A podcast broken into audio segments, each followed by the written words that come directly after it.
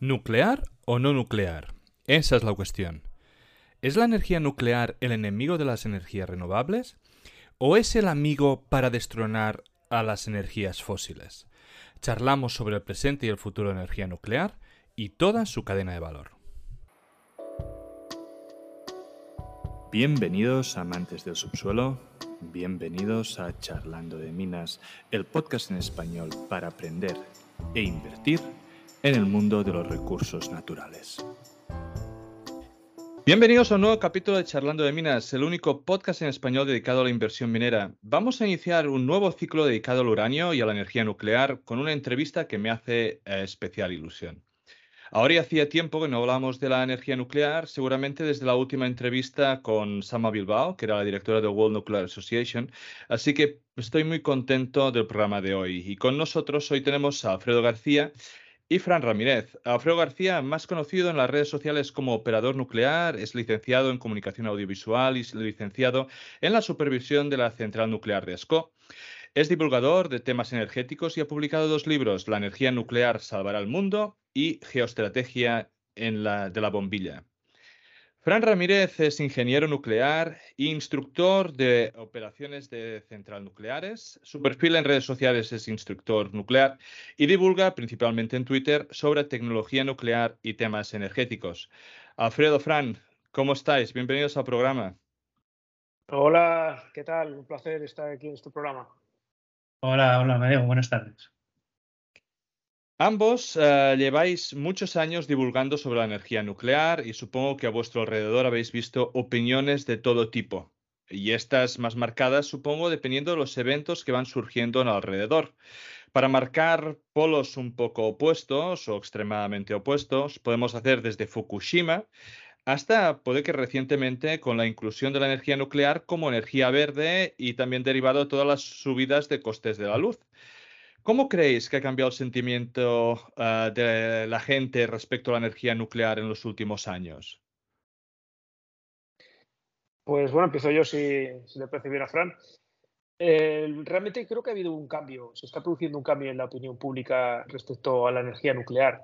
Eh, por un lado, mm, hemos pasado muchísimos años en los que solo hablaban los antinucleares. Eh, el único mensaje que salía en los medios de comunicación era algo antinuclear. Cuando llamaban a un experto en, energía nuclear, llamaban a alguien de Greenpeace o de Ecologistas en Acción.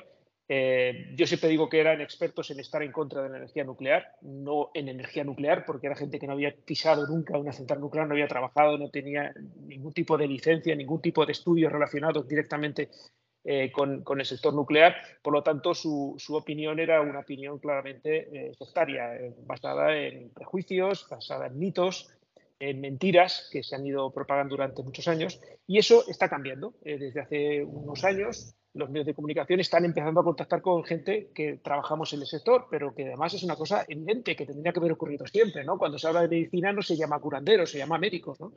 en este caso era, era una anomalía que estaba ocurriendo y, creo que realmente ahora está pasando lo contrario. Eh, los medios de comunicación se interesan más por la energía nuclear porque se está viendo que es una herramienta necesaria, luego podemos abundar mucho en ello, eh, mm. pero al mismo tiempo están contactando con gente que tenemos experiencia en el sector. No, no me gusta utilizar la palabra experto, que está muy, muy denostada, pero al menos que tenemos experiencia. En mi caso, 25 años trabajando en el, sector nuclear.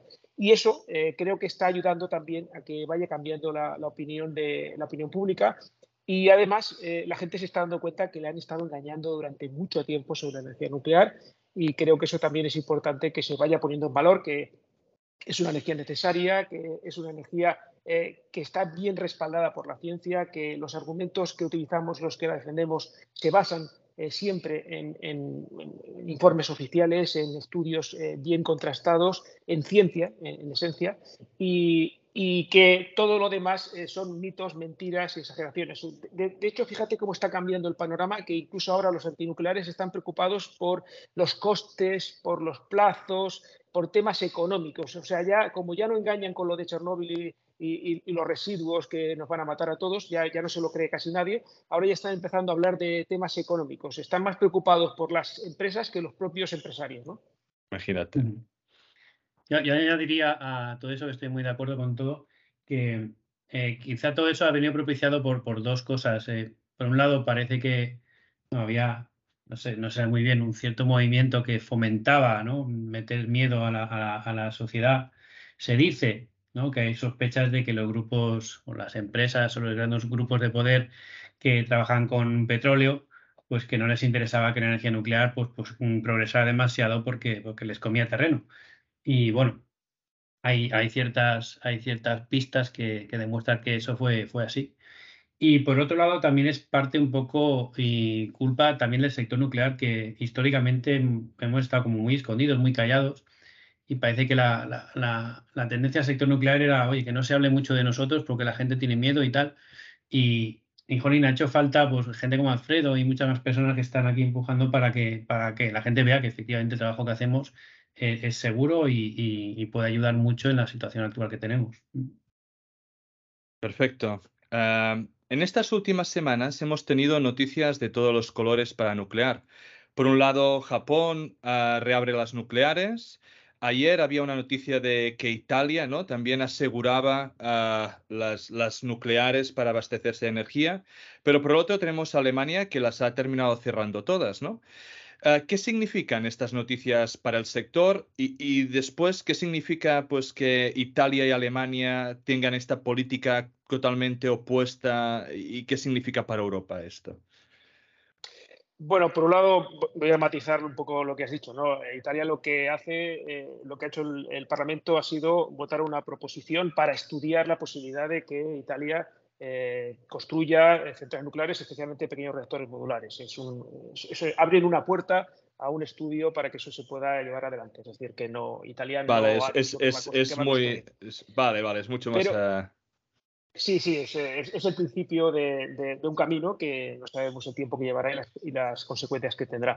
Eh, pero fíjate que cuando se habla del de, posicionamiento internacional sobre la energía nuclear, eh, se habla de eh, estos países que están construyendo o reabriendo centrales nucleares, porque eh, un caso sonado es el de, Japón, efectivamente, pero, eh, por ejemplo, eh, Corea del Sur, sus vecinos, que están muy cerca, tienen 24 reactores nucleares, estaban construyendo tres y el anterior gobierno tenía un plan de cierre que los iba a cerrar todos, iba a paralizar la construcción. El nuevo gobierno lo ha revertido y siguen operando esos 24 reactores y siguen construyendo los tres que estaban en construcción. Pero eh, cuando se habla de, de, qué es lo que ocurre en los países pronucleares y antinucleares, se dice algunos casos pronucleares y luego se dice Alemania. Es que básicamente es eso. Es que básicamente es eso. Es Alemania, el gobierno de España, ya no voy a decir España porque creo que no estamos de acuerdo la mayoría de los españoles con lo que quiere hacer el gobierno eh, en cuanto a, la energía nuclear. Es decir, el gobierno de España el gobierno de, eh, podemos añadir incluso el de Bélgica, porque tienen sus más y sus menos con energía nuclear, han prorrogado dos reactores y han cerrado dos este año, están ahí, ahí. Pero, eh, bueno, eh, y Alemania, ya está, es que no tenemos más países, no hay más, no hay más ejemplos. El resto de países avanzados del mundo eh, y podemos, podemos, hacer una lista muy extensa, pero por supuesto los más grandes, los más, eh, con más poder económico, uh -huh. más eh, población, más capacidad de construcción, que son Estados Unidos, Rusia, China, incluso India, que es un país muy emergente, pero con mucha capacidad de construcción. Esos países están apostando por la energía nuclear. Los países nórdicos eh, como Finlandia o como Suecia apuestan por la energía nuclear. Eh, los países productores de petróleo como Emiratos Árabes acaba de construir su último reactor, ya tiene cuatro reactores, el, eh, tres en funcionamiento, el cuarto va a entrar muy pronto. Turquía está construyendo cuatro, va a construir luego cuatro más probablemente. Egipto está construyendo también cuatro. Hay veintitantos países africanos que quieren apostar por la energía nuclear. Eh, los países de la Europa del Este, eh, todos prácticamente construyen, eh, tienen centrales nucleares o, o, van a construir, como Polonia, que va a construir siete reactores. El Reino Unido está construyendo dos y va a construir dos más y quiere construir 16 pequeños reactores modulares. Estados Unidos está apostando por los pequeños reactores modulares, pero, pero de forma muy seria porque mm. estamos hablando de que ya hay una empresa que ya tiene licencia de la NRC y que además ya cotiza en bolsa, que es Westinghouse, eh, ¿no? No, Newscale, Newscale. News, eh, Newscale, eh, sí, sí, verdad. Newscale. Eh, tiene acuerdos para sustituir centrales de carbón en Polonia, en Rumanía, en Hungría. Eh, además, eh, sí, Westinghouse ha hecho su, la presentación de su proyecto que también lo tiene que licenciar. Hay otros dos más que ya se están licenciando por la NRC. Es decir, es una auténtica revolución mundial que solo los que no lo quieren ver es porque tienen la cabeza debajo de, tierra, como hacen los avestruces, y se fijan solo en el caso de Alemania. Alemania es una eh, desastrosa excepción de lo que está ocurriendo en el panorama energético nuclear mundial. Es un, parece que es, un país, tanto Alemania como España, que, que en el que prima la, agenda política para conseguir votos de, que creen que están secundando la opinión de la mayoría de la sociedad y el resto de países son los que priman pues, pues la estrategia energética, y no solo energética, sino que es, estrategia en muchos otros sentidos, como, como explica Alfredo en su libro de estrategia de la, de la bombilla. ¿no? La estrategia de la bombilla tiene muchas cosas detrás, no solo es con qué produzco energía. ¿no? Una de las preguntas que os iba a hacer, muy relacionadas un poco con, lo que pasa en este país, ¿no? Es, eh, siempre le estamos poniendo caducidad a las centrales nucleares, ¿no? Ahora creo que es, no sé si es en 10 años o, en 15 años. Eh, y, siempre se termina prorrogando esa fecha de caducidad. Pero lo que le llega a la sociedad es que, digamos, algo que tiene una fecha Ah, y que por lo tanto da la sensación de que está obsoleto, se le prorroga la vida y eso implica que es menos seguro, que tiene, eh, que no produce la energía igual, etc, etc, ¿no? Entonces esa es la sensación que termina transmitiendo a la población general. Un reactor como los de ASCO que trabajáis, ¿cuántos años realmente pueden, pueden estar trabajando? Porque esto de ponerle siempre fechas a las cosas, cuando es muy, mucho antes de las fechas reales, ¿no? Es, eh, es como debería ser, ¿no? Bueno, yo creo que aquí es que se mezclan varios conceptos. Primero, eh, hay una fecha que, son, que sonará a todo el mundo, que son los famosos 40 años de vida de diseño de una central nuclear. Esta, esta, fecha no es una fecha de caducidad, es decir, que no significa que la central ya tenga que parar a los 40 años, sino que es una fecha mínima de funcionamiento para garantizar la inversión porque claro, construir una central nuclear cuesta mucho dinero y no puedes, eh, no puede estar funcionando 5 o 10 años porque no valdría, no sería rentable económicamente. Entonces se diseña para que como mínimo funcione con seguridad y confiabilidad durante 40 años. Eso no significa que pueda funcionar muchísimos años más, dependiendo de cómo se ha estado manteniendo esa central nuclear y cómo se ha estado revisando. Eh, cuando se habla de plazos más cortos, 10 años eh, aproximadamente, son el tiempo que da el Consejo de Seguridad Nuclear cuando va renovando la licencia. Eso son, son fechas independientes, es decir, el Consejo de Seguridad Nuclear revisa la seguridad de las centrales nucleares y autoriza para que tengan licencia como para 10 años más eh, siempre y cuando no pase nada que, evite que, o sea, que, les obligue a cerrar ¿no? por, motivos de seguridad. Pero son procesos diferentes. Eh, en cuanto a la fecha, ¿por qué, eh, ¿por qué se habla de, esas fechas y por qué se utiliza como, como argumento? Pues simplemente porque es útil, porque traslada a la población la idea de que esa central ya está, obsoleta y no funciona. Mira, el otro día me preguntaron eso, sobre ese tema en una conferencia y, le dije a la persona que, me preguntaba que, si había ido a un hospital eh, eh, que hay aquí en Tarragona, que es un hospital que tiene más de 100 años. Y me dijo que sí, que había ido. Y le dije, bueno, ¿no te da miedo? Es un hospital de más de 40 años, ¿no? O sea, tiene 40, tiene, tiene más de 100 años, es un hospital muy viejo. Y me dijo, hombre, ya, pero es que dentro del hospital hay eh, médicos eh, jóvenes de todas las edades, pero sobre todo no, tienen 80, 90 o 100 años los médicos, son, son, jóvenes, están bien preparados, utilizan equipos eh, de última tecnología, van renovando los equipos. Digo, pues exactamente igual que una central nuclear. Es que realmente una central nuclear, prácticamente todos los equipos se pueden ir sustituyendo y se han ido sustituyendo. si entrara en, en ASCO alguien que arrancó la, central y la puso en marcha se dará cuenta que hoy en día tenemos muchísimos ordenadores, que los operadores miran más los ordenadores casi que el, que el panel, que nuestra turbina no es la misma, los generadores de vapor tampoco son los mismos. Lo único que no se ha cambiado es la vasija, pero está en perfectas condiciones. De hecho, ahora estamos en recarga y hoy mismo, estos días, se está revisando eh, minuciosamente. Se va a tardar prácticamente una semana, semana y media en revisar toda la vasija todos los centímetros cuadrados que tiene el interior de la vasija para ver que está en buenas condiciones. Es decir, los equipos se revisan, se renuevan y, además todo eso siguiendo los estándares internacionales. Es decir, esto no es que eh, alguien venga un ingeniero y diga esto está bien. No, no, no. Esto se tiene que eh, medir, se tiene que analizar, se tiene que revisar, se tiene que supervisar por el Consejo de Seguridad Nuclear y también por el Organismo Internacional de Energía Atómica, que hace inspecciones en las centrales nucleares, las ha hecho recientemente las centrales nucleares españolas, para revisar la seguridad a todos los niveles eh, y luego eh, emitir pues, eh, su juicio, es decir, sus recomendaciones de, mejora o para recomendar si las, las, centrales nucleares pueden seguir funcionando. Es decir, esto no es algo improvisado, es algo que lleva mucho tiempo, muchas personas trabajando en ello y, que creo que es importante que se sepa que probablemente no exista ninguna industria en el mundo más regulada, más vigilada, más supervisada y con mayores estándares que la energía nuclear. Sin duda. aquí en, sí que, los, los, ingenieros de hace 50 años, ¿no? Que diseñaron estas centrales, probablemente en su momento sí que pensaban, oye, pues, pues 40 años como mínimo y probablemente no aguanten más de 40. Pero bueno, la experiencia que había en aquella época, pues es que no había ningún reactor operando, no había conocimiento, no había ciencia, no había estudios. Y con todos los años de operación, piensa, 450 o 500 reactores nucleares operando durante 30 años son muchos años acumulados de conocimiento de operación que se comparte y se va aprendiendo mucho y la degradación de los componentes que pensábamos que iba a suceder no está sucediendo en muchos casos. En otros a lo mejor sí, ¿no? Pero con toda esa información se está viendo que es perfectísimamente seguro llegar a 60, 80 años de operación. Incluso cosas que se pensaban que jamás se podían sustituir, como el tema de la vasija, que es como el, donde está el reactor ahí dentro, que está todo envuelto en hormigón, decía, no, eso si se rompe o si está mal no se puede sacar, no, no se puede sacar, pero ya se han hecho en otras centrales del mundo recocidos del acero de vasija in situ para volver a convertir el material, el acero frágil, en un acero dúctil y que aguante otros cuantos años más. Entonces, va progresando muchísimo el conocimiento de, toda la tecnología nuclear y cada vez, cada vez vamos viendo que es más, más viable operar a largo plazo. Perfecto. Ah, solo quería pues, que quede muy claro porque creo que es un, tema que políticamente se, juega mucho ¿no? con esto de, las fechas y lo, y lo habéis explicado muy bien.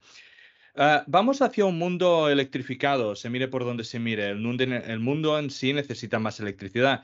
Ya no solo Occidente, que además que quiere eliminar el uso de los eh, eh, combustibles fósiles, pero también en muchas zonas de África donde a día de hoy aún no tienen acceso a la, electricidad. Esto combinado ¿no? con todas las noticias que además estabais diciendo de los Small Nuclear Reactors, ¿es la energía nuclear la base para poder seguir evolucionando como sociedad sin tener una repercusión en el incremento de CO2? Eh, mira, en, el, mi segundo libro, en, La estrategia de la bombilla, explico una especie de parábola que utiliza eh, un, psicólogo muy conocido que se llama Maslow. Todo el mundo conoce a Maslow por la famosa pirámide de Maslow, ¿no? Esa en la que va mostrando el nivel de evolución y de, y de, y de bienestar de una persona en función de lo que está haciendo, ¿no? Eh, por cierto, yo estoy encantado de, estar en mi propia cumbre de Maslow porque disfruto mucho con, lo que hago ¿no? y me siento muy, muy realizado. ¿no? Pues eh, eh, Maslow tenía otra, otra parábola que era el famoso martillo de Maslow, o menos famoso quizá que la pirámide, pero, pero a mí me, fascina, ese, me hace mucha gracia ese, esa parábola porque lo que dice es que cuando alguien tiene un martillo, es decir, una herramienta que sirve para algo, piensa que todos son clavos. Es decir, yo tengo el martillo y veo clavos por todas partes. Mi martillo sirve para solucionar todos los problemas del mundo porque todos son clavos. Eso es lo que le pasa a mucha gente, mucha gente, y me lo encuentro mucho en las redes, ¿no?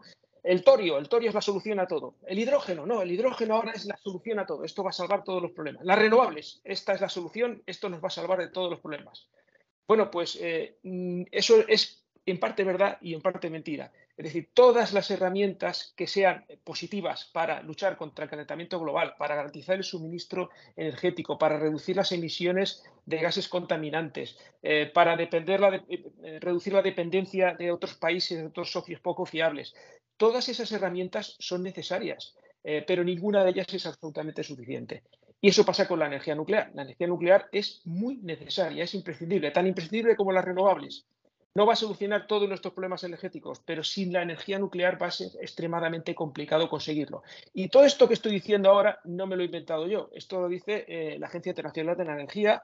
Eh, eh que es su, director general, lo ha dicho en numerosas ocasiones. Sin la energía nuclear va a ser muchísimo más complicado y muchísimo más caro conseguir los objetivos de descarbonización eh, que se plantean la mayoría de los países. Incluso lo último que dijo, eh, que me llamó la atención, porque un organismo de este tipo no suele decir eh, este tipo de hacer este tipo de declaraciones, dijo que los países que están cerrando las centrales nucleares, y se refería especialmente a Alemania, Alemania. por supuesto, y, pero también a Bélgica, que se ha dado reactores, y a España, también, también se ha referido a España, deberían hacer una autocrítica muy seria para replantearse eh, ese cierre de las centrales nucleares, porque va en contra de los objetivos de reducción de emisiones que tenemos todos. Es decir, que la energía nuclear eh, la considero imprescindible, pero por supuesto no es la única herramienta, va a ser necesaria eh, la colaboración con, otras energías. Y, fíjate que eso los que defienden otras tecnologías no lo suelen hacer. El que defiende las renovables, para él solo con eso ya lo soluciona todo y, no, eh, en mi caso y, en el de Fran, eh, defendemos que el mix debe ser equilibrado, que los países que tienen viento tienen que aprovechar, los que tienen sol, los que tienen agua especialmente también, pero que no es suficiente, estas tecnologías no siempre garantizan el suministro energético y necesitamos el papel de la energía nuclear. Sí, ahí mm, yo siempre defiendo el principio de neutralidad tecnológica y, y que cada país encuentre al final su, mix perfecto, ¿no? Y puede ser, no lo descarto, que haya países que estén en una situación eh, geográfica y tal y social que, no necesiten energía nuclear y, es posible que alguno haya y que pueda eh, sobrevivir sin él porque tenga muchos recursos renovables, porque tenga mucho almacenamiento hidráulico y, o porque tenga, no sé, otras, otras situaciones. Con lo cual, mm, es una herramienta más, pero en eh, muchos se tendrá que utilizar y es imprescindible y en otros pues probablemente no sea necesario. Pero no es el caso, por ejemplo, de los casos que estamos mencionando hoy. Yo creo firmemente que tanto Alemania como Bélgica como España están en una situación que la necesitan sí o sí. ¿Habrá otros que quizá no? Pues sí, probablemente. Hay países que ahora mismo están rozando el 100% renovable sin nuclear y sin petróleo, porque tienen una cantidad de recurso hídrico brutal. Pues es, es, absurdo plantear otra tecnología que probablemente sí, la nuclear tiene sus ventajas, pero pues en, algunos aspectos pues más cara, más compleja tecnológicamente pues oye, si, si no hace falta, no hace falta, pero, pero que, se tome como una herramienta más y que al final las empresas decidan si es, si es rentable y es tecnológicamente viable, pues se instalará y si no, pues no se instalará. Perfecto.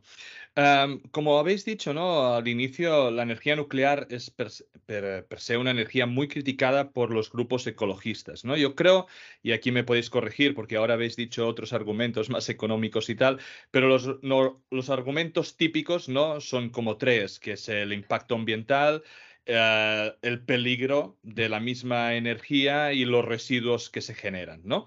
Que estos argumentos también se pueden extrapolar a la misma minería de uranio, por ejemplo. Así que quería charlar un poco de estos argumentos y compararlo con otras renovables, porque al final sí que es verdad de que el mix se necesita a todos, y yo soy el primero que piensa que, también se tiene que, ser una suma, ¿no? Ah, y que cada una de las energías se puede usar para según qué casos y según qué países, pero sí que los ecologistas están muy centradas a favor de las renovables y digamos muy en contra de todo lo que es ah, nuclear y fósil, ¿no? Entonces, para definir un poco el impacto ambiental y antes de que dieses vuestra opinión, he buscado unos números, ¿vale? Y le comentaba a Fran, estaba usando al chat GTP para que me diera alguno de los valores y no parece que, ha ido desencaminado, ¿no? La central nuclear de Ascó, cualquiera de las dos, tiene una potencia ah, aproximada máxima de 1000 megavatios, ¿vale? Y el espacio que ocupa per se es pequeño, ¿vale? Cualquier que ha pasado conduciendo por la P7 al lado ah, puede ver la, la, nuclear, ¿vale? Pero si comparamos con las solares... ¿Eh? No, te refieres a Vandellós, la que, la que has citado. Ah, perdón, perdón, perdón, Vandellós. Sí, sí, sí, sí, sí, sí, es verdad. la... Si comparamos con la solar y eólica, la eólica produce entre 1.5 y 5 megavatios por turbina, mientras que la solar son 250 a 400 kilovatios por panel. Entonces, teniendo esto los números y pudiéndolo extrapolar ¿no? a las energías que necesitan de unos y otros, entonces, ¿qué opinión tenéis vosotros del impacto ambiental que tiene la nuclear versus el impacto que puede tener las renovables? Eh, Ahí he estado, eh, precisamente como antes lo comentábamos, he estado buscando números porque yo mm, sé, que, que obviamente está claro que el, el terreno que ocupa una nuclear es infinitamente más pequeño que, muchas otras. He encontrado números del Nuclear Energy Institute que hablan de, cientos de veces incluso la, el, área ocupada para generar la misma cantidad de energía. Em, lo que pasa es que yo creo tampoco que, no sé, no, creo ni que sea ni bueno ni malo ocupar más o ocupar menos. Mientras haya espacio, pues, pues oye, que, que, se use. Tampoco me parece ni un argumento a favor ni en contra de las renovables ni de la nuclear. Lo que sí que es cierto que todo el resto de argumentos que se utilizan mucho en, impacto ambiental, los peligros residuos, eh, son siempre basados en miedo y al final eh, Mm, recientemente en el documento que se apoyó la Comisión Europea para, aprobar la inclusión de la energía nuclear como en la taxonomía verde, fue el estudio que hizo el, el, Joint Research Center de, de, la, de esta Comisión Europea, ¿no, Alfredo? Sí, sí, es un servicio de la Comisión Europea. Exacto. Y ahí, ahí concluían eh, específicamente que, que el impacto ambiental o todos los residuos o el impacto que, tenga la energía nuclear es comparable, si no menor en muchos casos, a cualquier otra tecnología, incluida las renovables. Lo cual, eh, aunque nos parezca que ocupan más, ocupan menos, contaminan más, contaminan menos, la realidad científica es esa, que, el impacto en general, teniendo en cuenta todo, todo el proceso desde la minería hasta, hasta, hasta el desmantelamiento de todas las centrales, es similar y comparable al de cualquier otra tecnología que llamamos verde, así en general. Sí, es que cuando, cuando se creó, voy a hacer un, poco de, un poquito de historia de este proceso, cuando se creó el Pacto Verde, se estableció una serie de parámetros para incluir las energías y las tecnologías que eh, nos pueden ayudar a la transición energética y además eh, tiene un impacto eh, mínimo o sin un daño considerable al medio ambiente. Y para eso se, se diseñó específicamente para que entraran todas las energías renovables. Eh, se establecieron 16 parámetros. Uno de ellos es el espacio que ocupan, pero otro es pues, la acidez que producen en el agua, las emisiones de dióxido de carbono, por supuesto, emisiones de partículas, eh, eh, efectos sobre la flora, la fauna, efectos daños en, en, la salud de las personas. Se establecieron 16 parámetros muy estrictos y todas las renovables cumplían esos parámetros. Cuando alguien planteó, bueno, y la energía nuclear podría estar dentro de la taxonomía verde europea, el grupo eh, de, expertos que analizaba eh, la, taxonomía lo que dijo es que estaba claro, muy claro, que según el IPCC la energía nuclear era baja en emisiones, como, tan baja en emisiones como las renovables, de ahí no tenía ninguna duda, es decir, podía ayudar a descarbonizar, pero tenía serias dudas o, desconocimiento de si la energía nuclear podía, cumplir el resto de parámetros porque no se consideraban expertos en, en ese ámbito. Y entonces le pidieron a la Comisión Europea que buscara eh, un asesoramiento. Y claro, la Comisión Europea lo que hizo fue utilizar su servicio eh, tecnológico y científico de asesoramiento, que es el JRC. JRC tiene expertos en todas las áreas. Y, lógicamente el grupo que se encargó de analizar las energías pues estuvo trabajando durante meses y lo que hizo fue comparar eh, diversos estudios, múltiples estudios bien contrastados, bien revisados por pares, en el que se analizaban esos mismos parámetros diseñados específicamente para las renovables. El resultado, como dice Fran, es que la energía nuclear eh, está en el mismo nivel que todas las renovables, incluso mejor en algunos aspectos, por ejemplo, como en el de eh, superficie ocupada. ¿no? Sí, es, que, es, que, por desde ejemplo. el punto de vista medioambiental, no hay ninguna duda de que la energía nuclear es tan sostenible como las renovables. Mm, es que, por ejemplo, ¿no? de, de, otras, otras cosas ¿no? que, también he buscado. Ah, muertes ¿no? al año. En tema de carbón, en 2012 he encontrado un gráfico. Carbón son 100.000 muertes al año. La solar 440, mientras que la nuclear es solo 90. Cuando esto no es lo que la gente puede pensar. Si vamos en la huella de carbono generada. Un, matiz, perdona, no son muertes al año, ¿eh? no, son muertes por unidad de energía generada. Eh, es, eh, verdad, verdad. Muertes por trillón. Tienes, tienes toda la razón. Por, tienes por toda cantidad de energía generada. Por general de energía generada. Claro, claro. este año, ni el año pasado, ni hace cinco años murió nadie por energía nuclear en el mundo, ¿no? Eh, lo que pasa es que un, matiz importante, hay quien le, puede llamar la atención por qué la energía nuclear tiene una tasa de muertes inferior, por ejemplo, a las renovables en, muchos de los estudios. Eh, en el caso de la solar es muy claro eh, por qué la energía solar tiene más causa más muertes al año que la energía nuclear. Primero, se, tiene en cuenta también la minería. Eso es muy importante porque durante la minería se producen accidentes y se producen daños en las personas en diferentes tipos de minerías y en países que tienen regulaciones muy diferentes. Eso es un factor, pero otro, por ejemplo, también son los accidentes laborales. En el caso de la energía solar ocurre mucho que hay, eh, desgraciadamente, muchos accidentes de caídas a diferentes, a, diferentes niveles, por gente que está trabajando en los tejados, que no está eh, perfectamente, no tiene un arnés eh, homologado o ni siquiera lleva arnés y se producen muchas caídas. Eso es una de las causas por las que algunas de las renovables tienen una tasa de mortalidad mayor que la nuclear, pero desde luego muy lejos de la tasa de muerte que causan los combustibles fósiles. Perfecto, muchas gracias por, por explicarlo. Y también otro gráfico, ¿no? Que, que, decíamos y que cuadra muy bien con todo lo que decís, ¿no? Huella de carbono por kilovatio hora de cada una de las energías, donde se considera todo el ciclo de energía. Ah, la nuclear es que es más pequeña que solar y eólica. La nuclear tiene 12 gramos de CO2 eh, equivalente, mientras que la solar tiene 27 y así nos vamos el carbón, evidentemente, 820, 820. Y recordemos que se estaba quemando carbón cuando teníamos todo el problema con Rusia, donde no había manera de, conseguir energía, se fue tirando por, por carbono y allí nadie decía nada. Entonces, yo una de las cosas que, que me pregunto a veces es ¿Por qué? ¿Por hay tanta mala fama? Digamos, no todos los índices que vamos mirando, y también podemos ir a índices de residuos o lo que fuera, es que la nuclear se encuentra en el mismo saco que se encuentran las, renovables. Y en, en parámetro por parámetro, podríamos decir que hasta son mejores. Y en cambio se la mete en el mismo saco que las fósiles o que el carbón cuando generan muchos más residuos, son mucho más contaminantes, generan muchas más muertes por, por esto. No sé si la respuesta es un poco lo que ha dicho Fran anteriormente de toda la industria fósil que ya se ha encargado de hacer mala publicidad o, si es simplemente tema de sensacionalismo. No, no sé qué opinión tenéis. Pues eh, bueno, yo abundando lo que dice Fran, mira, em, yo tengo la. Es, mi, es mi, percepción, ¿eh? en este caso estoy hablando de, exclusivamente de mi opinión, es mi análisis. Eh, estar en contra de algo que produce miedo a las personas eh, lo que hace es eh, proporcionar beneficios de, alguna forma. Y eso se puede, se puede yo lo he separado en tres tipos de, beneficios. por un lado, el beneficio electoral, es decir, que si tú eres un político y quieres ganar votos, tienes que decir a la gente que te opones a algo que a la gente le da miedo.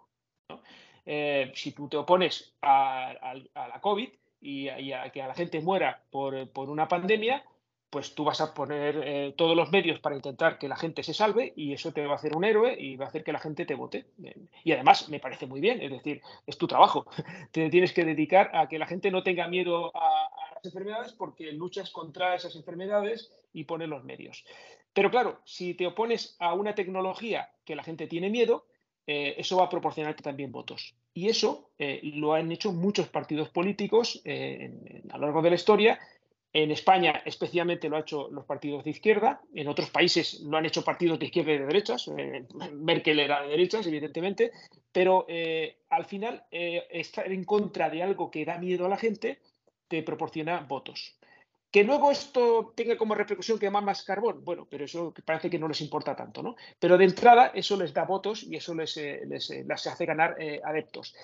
no hace mucho hablé con un, importante político de, la derecha y, me, me, preguntó eso, me preguntó, ¿qué opinas? ¿Qué, qué, opinas que es lo que estamos haciendo los políticos con la energía nuclear en España? Y le dije precisamente más o menos esto, le dije, mi opinión es que eh, estar en contra de la energía nuclear ha proporcionado votos en España y estar a favor eh, los ha restado. Y por eso unos eh, han tenido una, actitud muy guerrera contra la energía nuclear y otros os habéis estado muy callados porque teníais miedo a perder votos. Y me dijo, pues lo has clavado, porque eso es lo que realmente nos ha pasado. ¿no? O sea, ellos mismos lo reconocen. Eso por un lado, votos. Por otro, dinero. Eh, claro, si tú tienes una tecnología rival de la energía nuclear, lo que te interesa es hablar mal de la energía nuclear porque entonces tu tecnología sigue adelante y tiene más, eh, más capacidad de desarrollo. Y el, el, mayor enemigo de la energía nuclear, desde el punto de vista tecnológico y, y económico, es el gas natural. Y no lo digo yo, lo dice la evidencia. Donde han cerrado centrales nucleares se ha quemado más gas natural excepto en Alemania, que como no tenían gas natural, lo que han hecho ha sido quemar más carbón también. ¿no? Pero en el resto de países, en el resto de lugares, en Estados Unidos, cuando han cerrado centrales nucleares, en el estado de Nueva York han cerrado varios reactores recientemente, se ha aumentado el consumo de gas. En Bélgica ha aumentado el consumo de gas. En todos los sitios que ocurre eso, el rival eh, no son las renovables, sino el gas natural. Entonces, ahí eh, piensa, cuando alguien sale beneficiado con algo, Claro. Piensa que es, es, bastante sospechoso, ¿no? que es lo que decía Fran, de que haya habido eh, intereses eh, que hayan fomentado el que esa posición a energía nuclear de, de, de, algunos partidos y de algunas eh, posiciones. Eso por un lado, fíjate, ya llevamos dos intereses. Otro interés, estoy convencido de que las organizaciones ecologistas que se han opuesto a la energía nuclear lo han hecho esencialmente para conseguir adeptos porque estar en contra de la energía nuclear, como es mala, porque está asociada con eh, las bombas atómicas, con eh, la carrera armamentística, lo, mezclan todo en un totum revolutum, eh, pues, como me opongo a eso, tengo más adeptos. Y como tengo más adeptos, tengo más cuotas y puedo hacer más cosas y luchar contra otro tipo de cosas que además son muy necesarias. Es decir, creo que hacen una gran labor las organizaciones ecologistas en muchos ámbitos, pero creo que en la energía nuclear se están equivocando enormemente. Y además, tengo pruebas de ello porque hay debate interno en las propias organizaciones ecologistas. Eh, me han confesado gente, eh, cargos, cargos de, Greenpeace, que hay un debate interno muy intenso en esa organización por el papel de la energía nuclear, porque hay gente pronuclear, gente antinuclear y gente eh, que no lo tiene claro. Y hay un debate muy intenso. ¿no? Entonces, fíjate, eh, y claro, nos falta luego la última pata de todo, que es los medios de comunicación. Esto no hace falta que ¿no? Eh, vender cosas sensacionalistas siempre, siempre hace vender periódicos y vender publicidad. O sea que, fíjate, todo el mundo sale ganando, pero salimos perdiendo todos.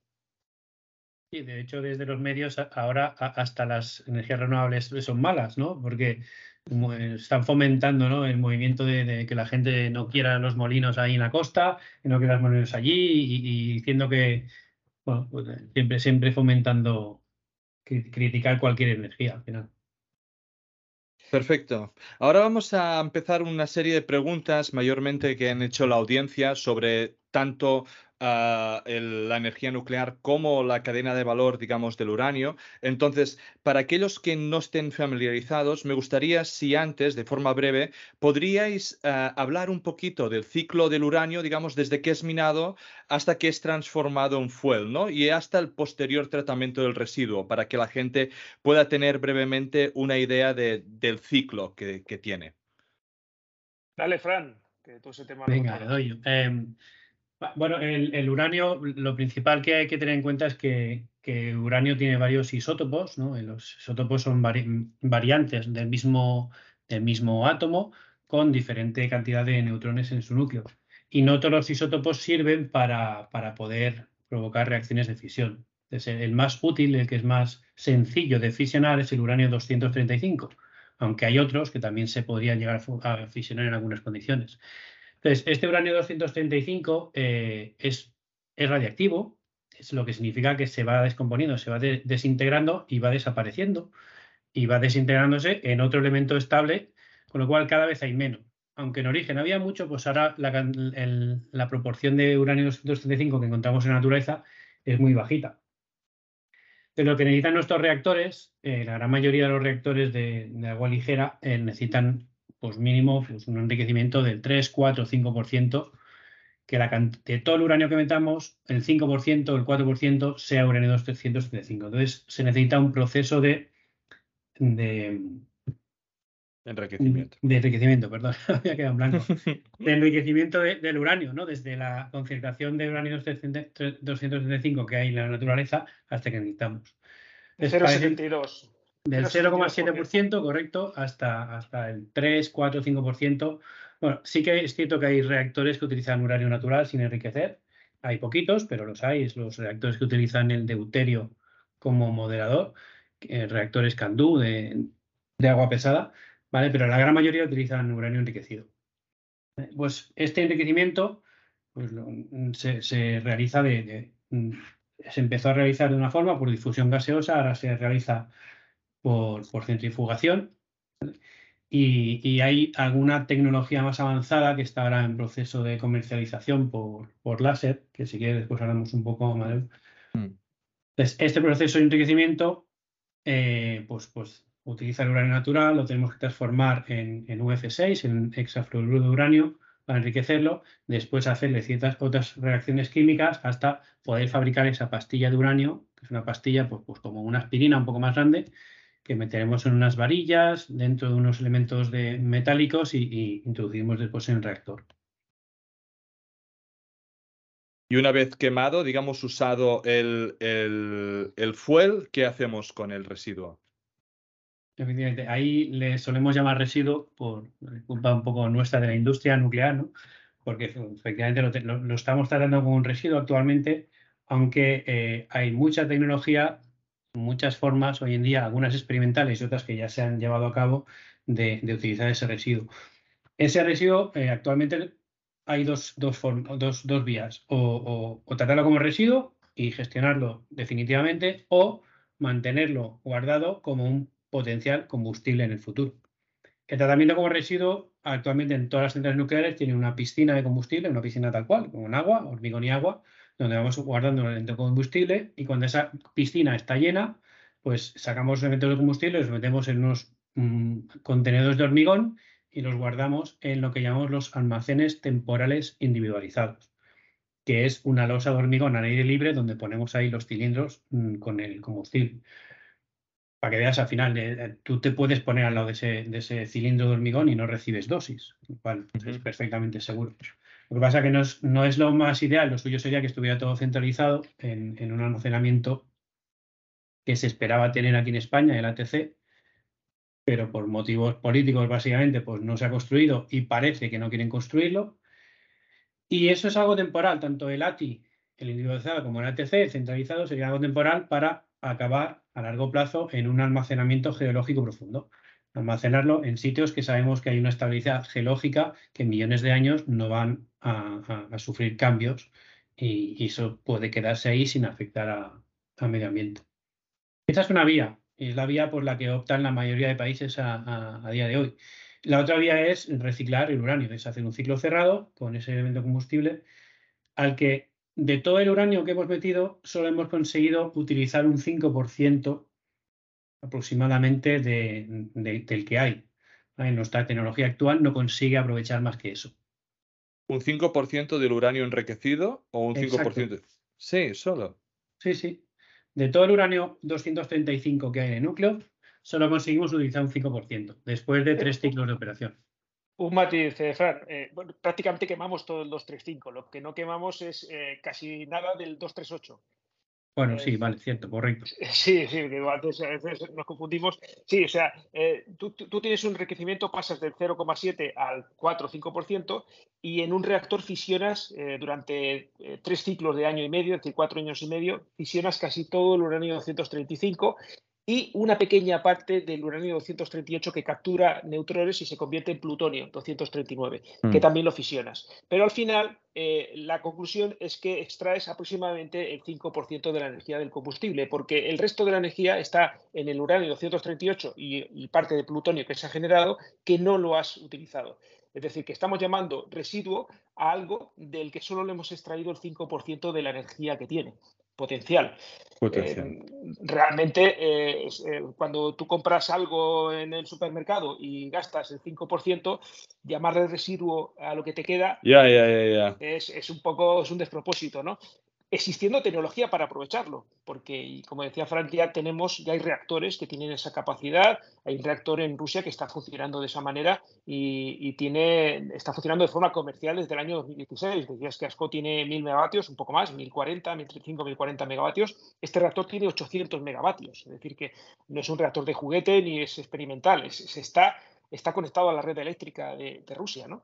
Y está quemando residuos radiactivos. Es decir, esa tecnología ya existe, es cara todavía, está en desarrollo porque hay varios diseños de ese tipo de reactores, pero creo que es una tecnología que deberíamos aprovechar porque fíjate que estamos multiplicando por 20 el, primero, la capacidad de extraer energía de un elemento del uranio, pero al mismo tiempo estamos eh, multiplicando por 20 o en este caso 19 veces más la cantidad de energía de extraer de los residuos que ya tenemos, es decir, que es un recurso que tenemos almacenado.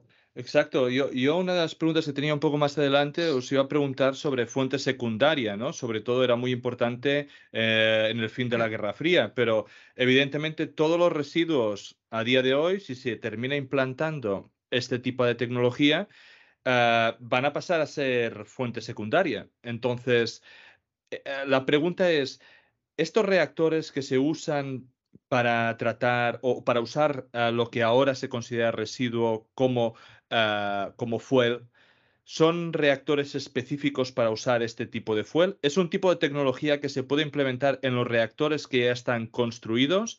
Y, la siguiente es los reactores, sino que se están construyendo, ¿de qué tipo son, no?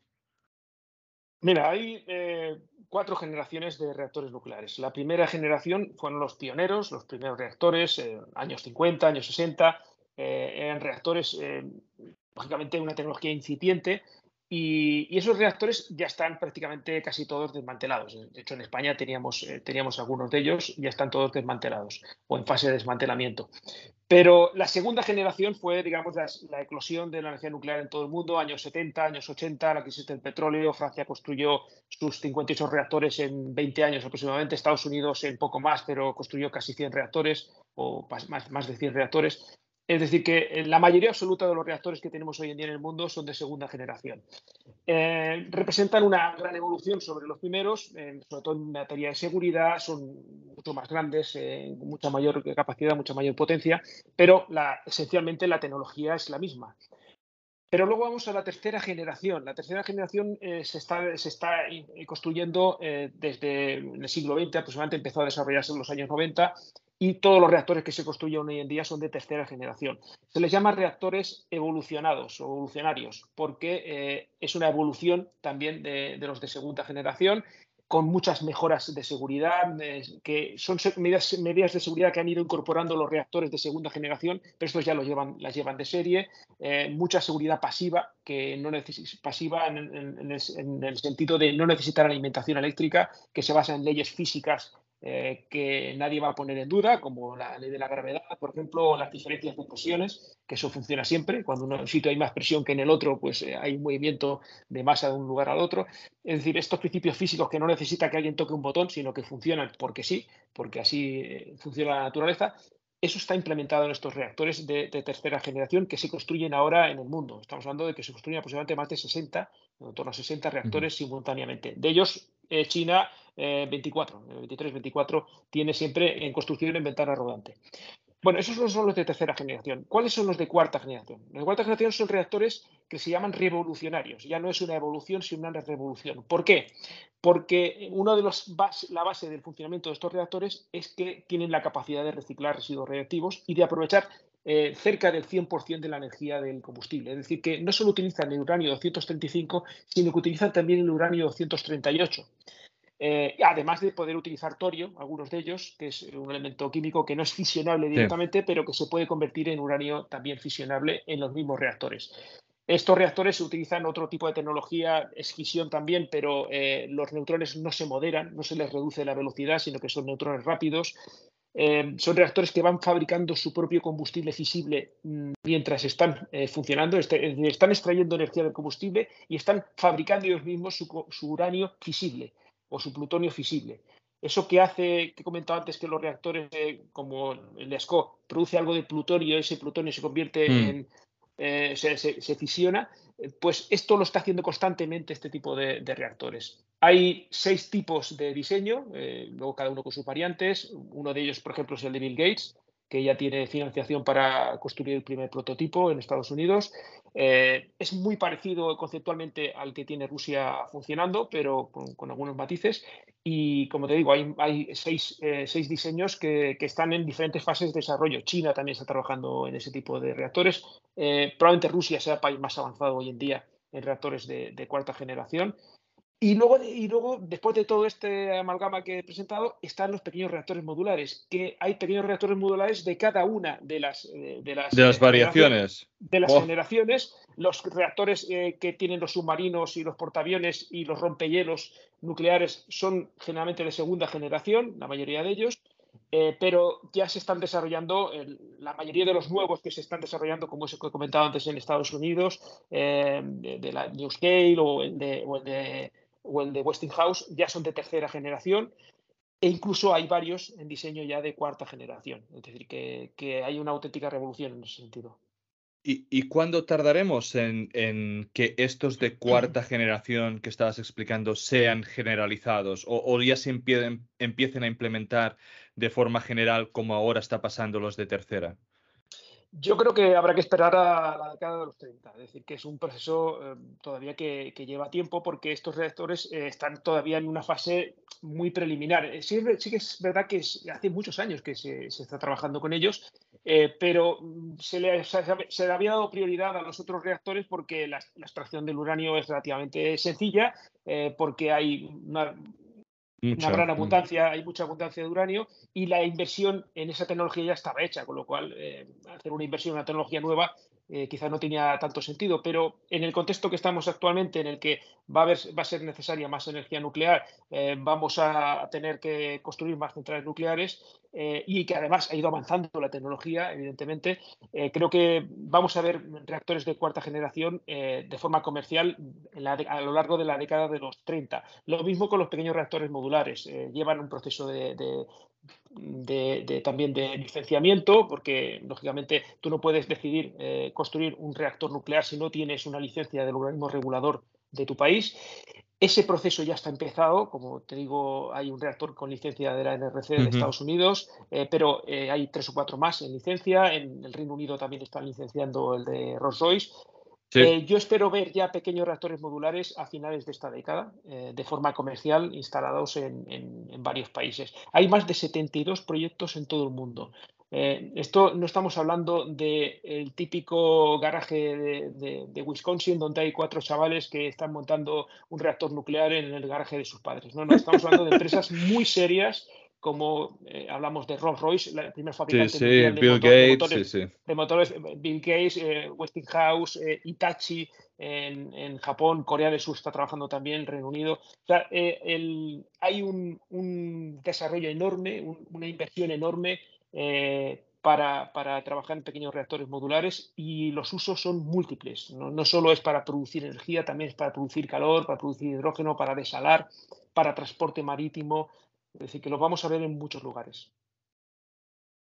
Perfecto, perfecto. No, no, muchas gracias ah, de la explicación, porque además una de las preguntas que de alguna forma tenía es cuáles creéis que eran las innovaciones ¿no? que iban a llegar y que iban a modificar ah, en los próximos años la, energía nuclear y básicamente acabas de, responder a dicha pregunta y, y, diciendo muy grande el scope, porque otra pregunta era cómo íbamos a electrificar grandes máquinas, ¿no? Y, evidentemente, pues con los Small Modular Reactors, pues son, son gran, grandes herramientas.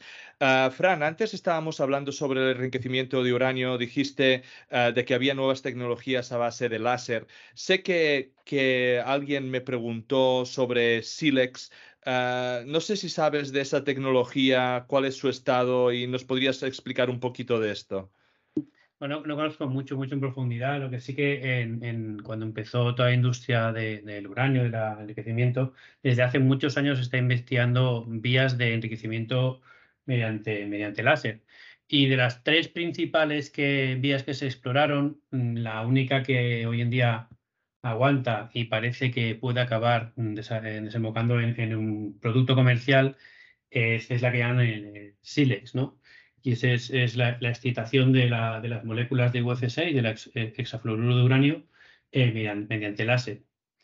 Entonces, eh, se, han hecho pruebas de, bastante fiables de laboratorio y tal, en instalaciones más o menos, más o menos grandes, y, se ha visto pues, que parece ser bastante más eficiente que, la separación por, por, centrifugación ahora mismo, em, que los costes de construcción de esa planta de enriquecimiento también se anticipan, no se anticipan porque no se ha construido todavía, pues más bajos que una planta de procesamiento eh, de, enriquecimiento actual.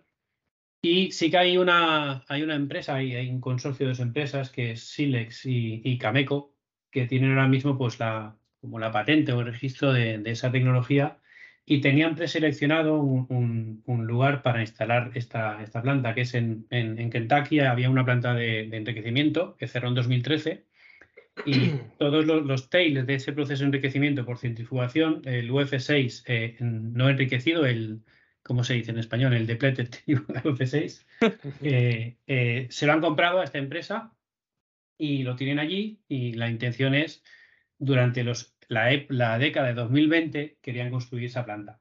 Entonces, bueno, como hay tanta incertidumbre que sí, que no, la energía nuclear va, viene, no sé, pues, pues lo tienen ahí un poquito parado, aunque parece que en los últimos meses, eh, de hecho, Silex se cotiza en bolsa y, sus cotizaciones pues están subiendo bastante últimamente. En los últimos meses, pues un poco incentivado por la crisis energética, eh, la guerra de Ucrania, no comprarle eh, combustible nuclear a Rusia y todo eso, parece que está incentivando que, esta empresa pues empiece a moverse un poco más para, construir esa planta pero ya parece que, será tecnológicamente viable, pero comercialmente todavía no se ha construido ninguna. Es prometedor, pero hay que ver cómo arranca, cómo funciona y qué, resultados da la primera planta. Perfecto, muchas gracias, Fran. Y ahora ya para terminar, tengo eh, tres preguntitas muy, muy rápidas. Ah, la primera es, con la guerra de Ucrania, ¿no? y teniendo en cuenta toda la geopolítica que ha habido alrededor, ¿Cuál creéis que vosotros es el paso de toda esta cadena de valor que ha quedado más tocada? Pues eh, yo creo que lo que ha quedado más tocado eh, es eh, la dependencia del gas natural, que al final es lo que está viendo todo el mundo. Que, y es una cosa que ya muchos habíamos anticipado, ¿no? Eh, me, suelen decir en las redes, sí, sí, ahora tú hablas de que, es, eh, de que Alemania tenía, tenía una dependencia del gas natural, pero es muy fácil decirlo después de la guerra, ¿no? Digo, hombre, sí, claro, pero lo difícil es decirlo antes y por eso muchos lo hemos dicho antes. Yo tengo tweets mm. del año 2018-2019 eh, diciendo que Alemania se está suicidando energéticamente porque tiene una enorme dependencia del gas ruso eh, y de los combustibles fósiles y, del carbón y que cerrar las centrales nucleares es un auténtico suicidio. Entonces, yo lo que veo es que eh, poco a poco cada vez todo el mundo se está dando cuenta de que eh, realmente la energía nuclear es necesaria y que debemos ir reduciendo los combustibles, el uso de los combustibles fósiles, la dependencia de, esos países que son socios fiables, muy poco fiables desde el punto de vista económico, pero al mismo tiempo es que quemar cosas está cambiando el clima, está matando a muchas personas por la polución eh, y, al mismo tiempo está empobreciendo, ¿no? porque además son combustibles también son muy caros y, sobre todo el coste de las emisiones. Entonces, yo lo que veo es que eh, la guerra de Ucrania está catalizando todo este cambio hacia eh, en favor de la energía nuclear. Es decir, la energía nuclear creo que ha salido beneficiada de, esta guerra de Ucrania. Es, es, triste decirlo porque en una guerra pierde todo el mundo porque, porque es una desgracia para, para, para, las personas que lo sufren en primera persona, pero para todos, porque es una desgracia para la humanidad, pero que también tiene eh, una serie de repercusiones, una, una serie de, de, efectos colaterales, y uno de ellos es que se, se ha puesto en valor eh, la energía nuclear. O sea, desgraciadamente ha hecho falta una guerra para que muchos eh, países y muchos ciudadanos se estén dando cuenta de que, de que, la dependencia del gas natural era un auténtico suicidio. Y bueno, eso es una de las consecuencias, igual que en la pandemia eh, también hemos visto que hay una serie de cosas que funcionan bien, por ejemplo, las videollamadas o, por ejemplo, bueno, una serie de cosas que hemos descubierto o, por ejemplo, eh. que hacer caso a la ciencia eh, nos salva vidas y que la, la, inversión en ciencia primaria, en investigación de primer nivel, de, nivel base, es muy necesario para luego tener soluciones que, salven vidas, creo que también esta guerra está poniendo en valor eh, el uso de la energía nuclear. ¿Algo que añadir, Fran? No, completamente de acuerdo. Completamente de acuerdo. En general, pues, pues se le está dando, bueno, se ha puesto mucho relieve la, importancia de la, lo que ahora todo el mundo habla de la independencia energética. Bueno, no sé si, si es tan importante la independencia energética o tener, o tener un abanico múltiple de, recursos donde tirar para no depender nunca excesivamente de nadie. quizás no hace falta ser independiente, sino no depender demasiado de, un solo país, de una sola tecnología o, de un solo recurso. Perfecto. Y, me introduce súper bien la, la, última pregunta, digamos, que teníamos. Es, ¿de dónde viene tanto el uranio como el fuel que consumimos en España? Y si España per se podría llegar a ser autosuficiente o, no. Venga, Fran, dale ahí. No, esta es tuya, esta es tuya. He trabajado mucho. Mira, España, aproximadamente el 30-35% de nuestro uranio proviene de Rusia. No, no el uranio en sí, sino el uranio enriquecido. El enriquecimiento se produce en Rusia. Rusia no, no es un gran productor de, materia prima, de, del mineral de uranio, es más de, otros países. Eh, pero, pero Rusia lo que tenía era una capacidad, tiene una capacidad muy grande de enriquecimiento. Eh, ¿Por qué se enriquecía esa parte en Rusia y no tanto en otros países? Simplemente porque Rusia lo hacía más barato. Eh, no es un tema de que lo hagan mejor ni, que tengan una tecnología especial. Tienen la misma tecnología, pero lo hacían a un coste más bajo. Eh, eso significa que sustituir ese uranio que viene de Rusia es relativamente fácil. Simplemente es hacerlo en otro sitio a un precio ligeramente mayor eso no, es, no representa un gran problema tampoco, porque el, coste del combustible en una central nuclear eh, está, depende de las fuentes, eh, está entre el 5 y el 10% de, de, todos los costes de producción. Es decir, que si aumenta un determinado tanto por ciento en los costes, no tiene una repercusión enorme, como por ejemplo puede tener el gas. El gas tiene, el, coste del gas es el 90% de los costes de producción de una central de gas. Fíjate, si, si se multiplica por dos, pues pues fíjate lo que cambia, ¿no? Eh, por eso eh, también en parte la crisis que hemos tenido con los precios de, la electricidad. Entonces, eh, sustituir el uranio que viene de Rusia es relativamente sencillo, relativamente sencillo, digamos, desde el punto de vista que, se puede hacer, que, hay capacidad de enriquecimiento en otros países, especialmente en, Francia, pero también en Estados Unidos, en Canadá, y creo que eso, eso se está moviendo de esa manera para, poder hacerlo. Eh, de momento hay reservas eh, para unos cuantos años, pero, pero el, mercado se está moviendo. Se están abriendo minas en, otros eh, lugares. Canadá ha abierto recientemente, hace unos meses abrió una mina que tenía cerrada porque el precio era muy bajo, pero como el precio ha subido ahora, la han reabierto. Esa mina tiene más capacidad de extracción de uranio que toda Rusia para que te hagas una idea. El Cigar Lake, ¿no? Creo que era. Eh, sí, sí, sí. Y entonces realmente eh, existen muchas, eh, muchas alternativas. Australia es el país que tiene más recursos de uranio del mundo, con diferencia, y también se están, se están explotando y, habrá más, es decir, tendrán más extracción. Es decir, que no hay, la industria nuclear no tiene una gran preocupación por, por, la cantidad de uranio disponible y por, por ese problema con, con la, con la eh, con la dependencia de, Rusia. No, hay una gran preocupación al respecto. Y al mismo tiempo hay otras formas de extraer uranio, como subproductos de fosfatos, como reciclaje de bombas atómicas, como reciclaje de residuos radioactivos, el torio de tres a cuatro veces más abundante que el uranio. El océano está repleto de uranio y ya se está extrayendo de forma experimental. Todavía es muy caro, pero eh, se cree que se irán reduciendo los costes como cualquier tecnología. Es decir, que no nos acabaremos el uranio. No, no creo que haya problema en ese sentido. Y en tema de enriquecimiento, aquí en, en, Europa o España se enriquece o se puede llegar a enriquecer o hay algún interés en enriquecer, eh, digamos, el, el, uranio o es algo que vamos a exportar como hacemos con la mayoría de cosas. En Francia, Francia es donde Se, enriquece uranio. España no tiene esa capacidad. Eh, por ejemplo, Argentina sí la tiene. Eh, Argentina, bueno, no, no, no, enriquece, lo que pasa es que hace procesamiento del, del uranio, porque no enriquece porque utiliza reactores de, como decía Fran, de, que van con agua pesada, en mm. Pero, pero quiero decir que España no lo hace porque tenemos una industria nuclear relativamente pequeña y además hay un plan del gobierno para cerrar los siete reactores nucleares. O que es imagínate el interés que puede tener alguien en, invertir en, un enriquecimiento. ¿no? Cuando, cuando utilizan los gobiernos, eh, nuestro gobierno el argumento de que nadie quiere construir centrales nucleares en España, pues la respuesta es muy fácil. Eh, si, tú, si, estamos en un, tenemos un gobierno que quiere cerrar las centrales nucleares, pues eh, no hay nada más cobarde que un millón de dólares, puedo decir. Pues nada más. Muchísimas gracias a Alfredo y Fran por vuestro tiempo, por el trabajo que hacéis en divulgación y por compartir vuestros conocimientos, algunas respuestas técnicas eh, para aquellos inversores interesados en el sector. Uh, muchísimas gracias. Espero volver a tener la oportunidad de charlar con vosotros más adelante. Y nada más, un saludo, un placer charlar con vosotros. Un placer. Muchas gracias. Un abrazo.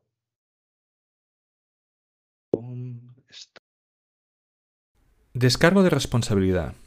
Cualquier contenido que aparece en Charlando de Minas no es una recomendación de inversión. Amadeo Bonet y cualquier invitado no son asesores de inversión.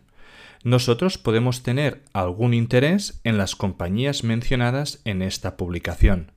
Asume que podemos tener sesgos y que no somos imparciales. Este podcast no deja de ser un relato personal de mi camino para aprender en el mundo de la inversión de las materias primas. En este podcast vamos a intentar sacar contenido educativo, entrevistas con empresas y tesis de inversión para que juntos podamos aprender de este fascinante mundo del subsuelo. Si crees que el contenido vale la pena, por favor dale me gusta, suscríbete al canal y compártelo. Soy Amadeo Bonet, bienvenido a Charlando de Minas.